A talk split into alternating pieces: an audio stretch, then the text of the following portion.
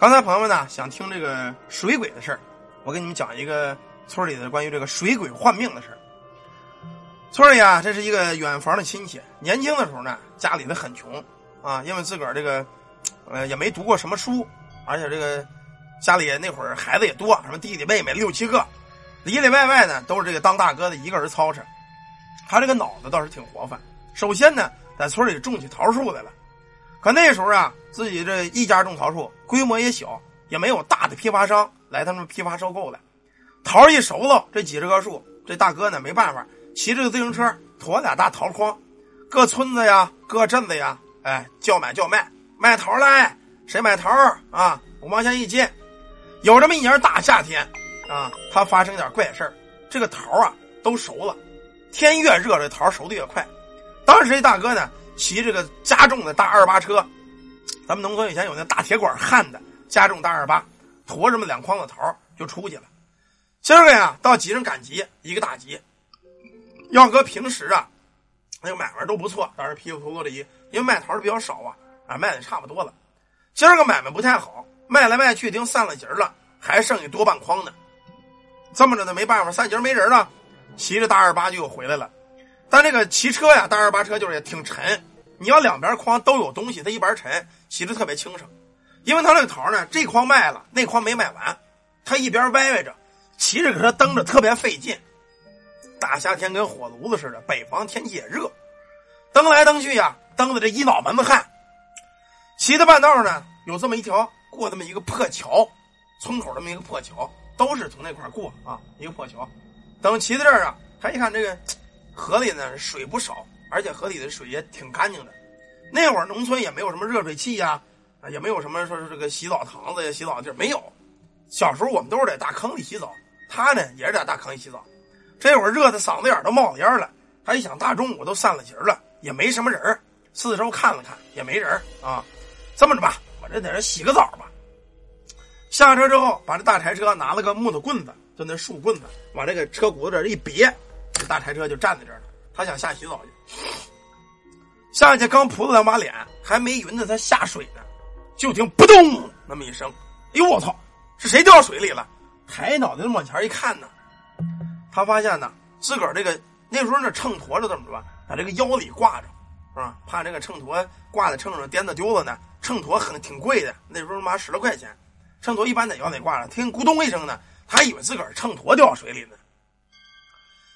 这会儿啊，抬眼往前这么一看呢，在这个河水啊不算太深啊，大概其到咱们这个胸脯子这儿这么深。你这秤砣要丢了，挺贵的，又得花好几千买，这一上午桃白卖了啊！心里心里也很闷得慌。可是在这水里撒不来撒不去呀，他终于撒不着了，撒不着什么了？撒不着那秤砣了。这会儿这秤砣呀，在水上飘着。忽悠悠，忽悠悠，奔着水中间飘过去了。这大哥哟，我这秤砣怎么往那儿跑了？当时啊，他跑在自行车上，把这自行车撂倒之后呢，拿着自行车大棍子就支车这个大棍子一米来长，他想拿这个够啊，够了半天呢也没够着。他可是他也不甘心的，你想我这大秤砣挺贵的，这要够不回来，媳妇回家不得骂我呀？干脆我也要洗澡，我下河吧，把这衣裳一脱，哎，奔着这个河里，他就要跳下去这个。这个这捞他这秤砣去，可就在他要跳没跳这会儿，就听这个背后啊，咕咚这么一声，一回头啊，看见一小孩扔了这么大一块石头，溅了他满脸的水，他也挺气愤。可回头一看，这孩子他蔫了。这孩子是谁呀？是他们村里书记的儿子啊！这小子站在桥上抱着肩膀啊，一脸的坏笑。哎，卖桃的。没看见你这破鸡巴车挡着我们道了吗？啊，他这个村书记的儿子仰仗自个儿父亲，整个是游手好闲，不是偷鸡呀，就是堵人家烟囱啊。十多岁一小孩子可不够揍了。这会儿啊，一看他在这儿，好狗不挡道啊，挡道跑狗，把你那破逼车给我挪开，大爷我过不去。因为小孩子，大人也不跟他计较，毕竟是村书记的儿子，你也惹不起他。这会儿呢，就赶紧跑到这儿。给他挪车呀，就把这车挪一边去。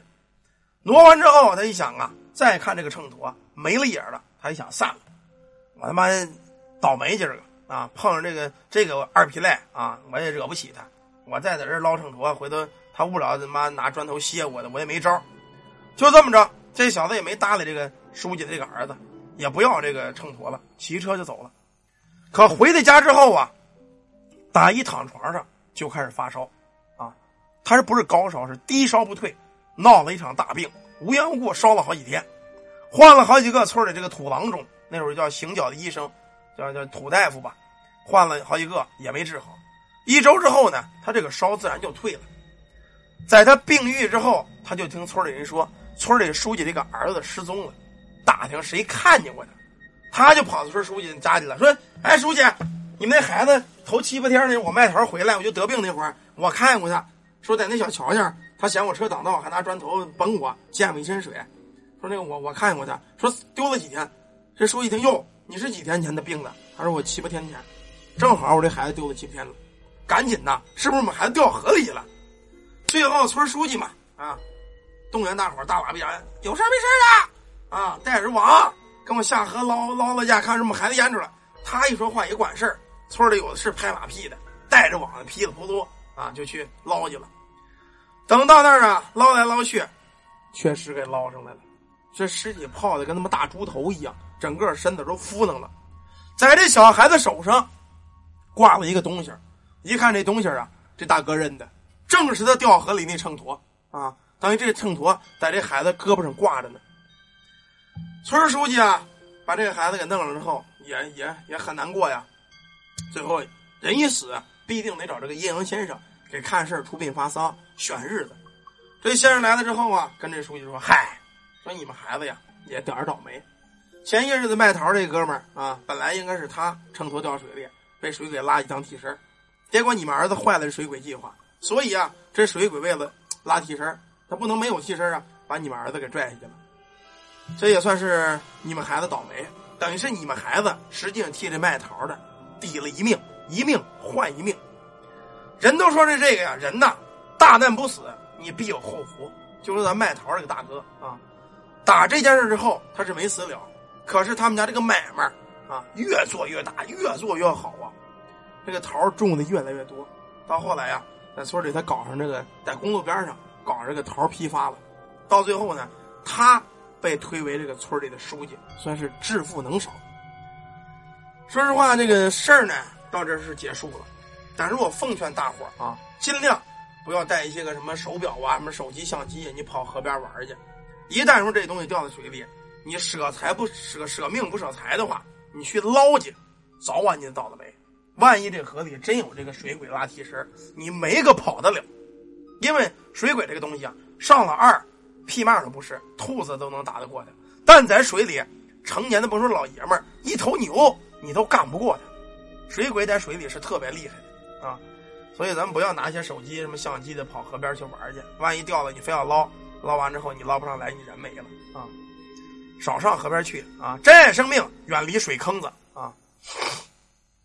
好了一个关于这个水鬼换命的事儿啊，咱们就讲到这儿。